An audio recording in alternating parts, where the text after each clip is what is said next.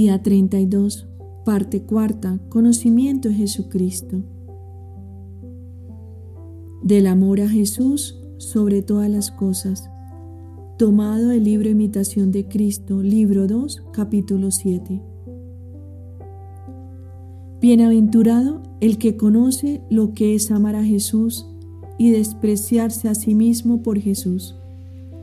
Conviene dejar un amado por otro amado, porque Jesús quiere ser amado sobre todas las cosas. El amor de la criatura es engañoso y mudable.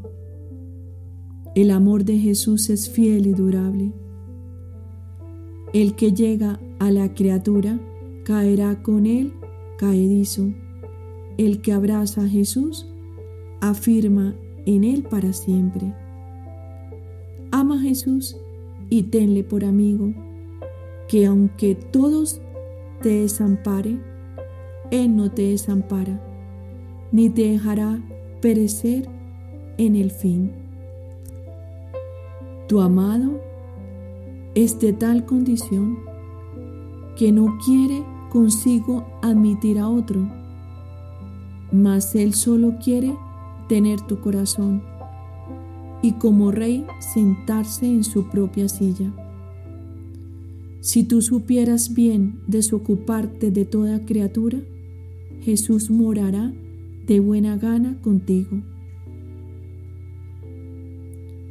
Tomado el tratado de la verdadera devoción a la Santísima Virgen, números 257-260.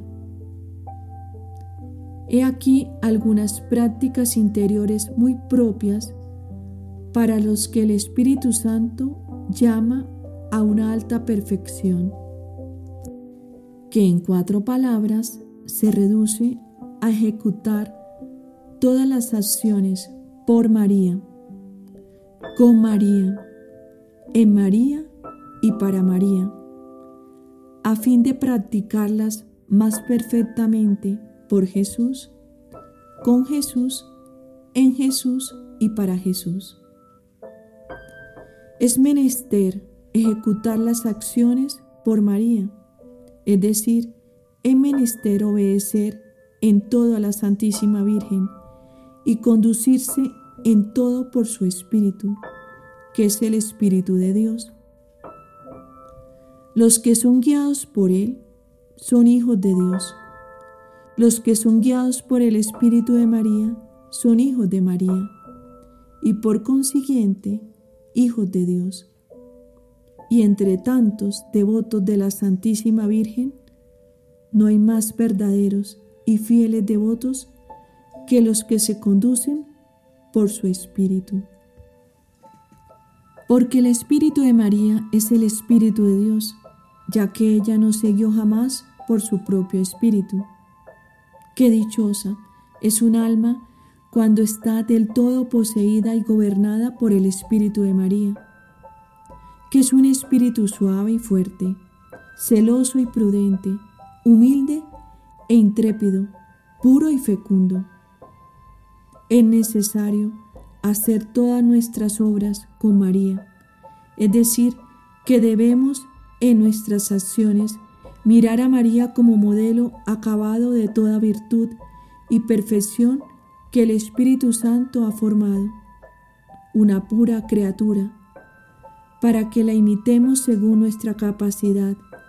Es menester, pues, que en cada acción miremos cómo María la ha hecho o la haría si estuviera en nuestro lugar. Para esto debemos examinar y meditar las grandes virtudes que ella practicó durante su vida particularmente. Primero su fe, por lo cual creyó sin titubear las palabras del ángel y creyó fiel y constantemente hasta el pie de la cruz. Segundo, su humildad, que la ha hecho ocultarse callarse y someterse a todo y colocarse siempre de última. Te invito a realizar las oraciones de la parte cuarta días 27 al 33. Vamos en el penúltimo día de nuestra consagración a Jesús por María, la Madre de la Divina Gracia, la Madre que desata los nudos de nuestra vida, de nuestro lazo conyugal, en nuestra familia, junto a su amadísimo esposo, San José.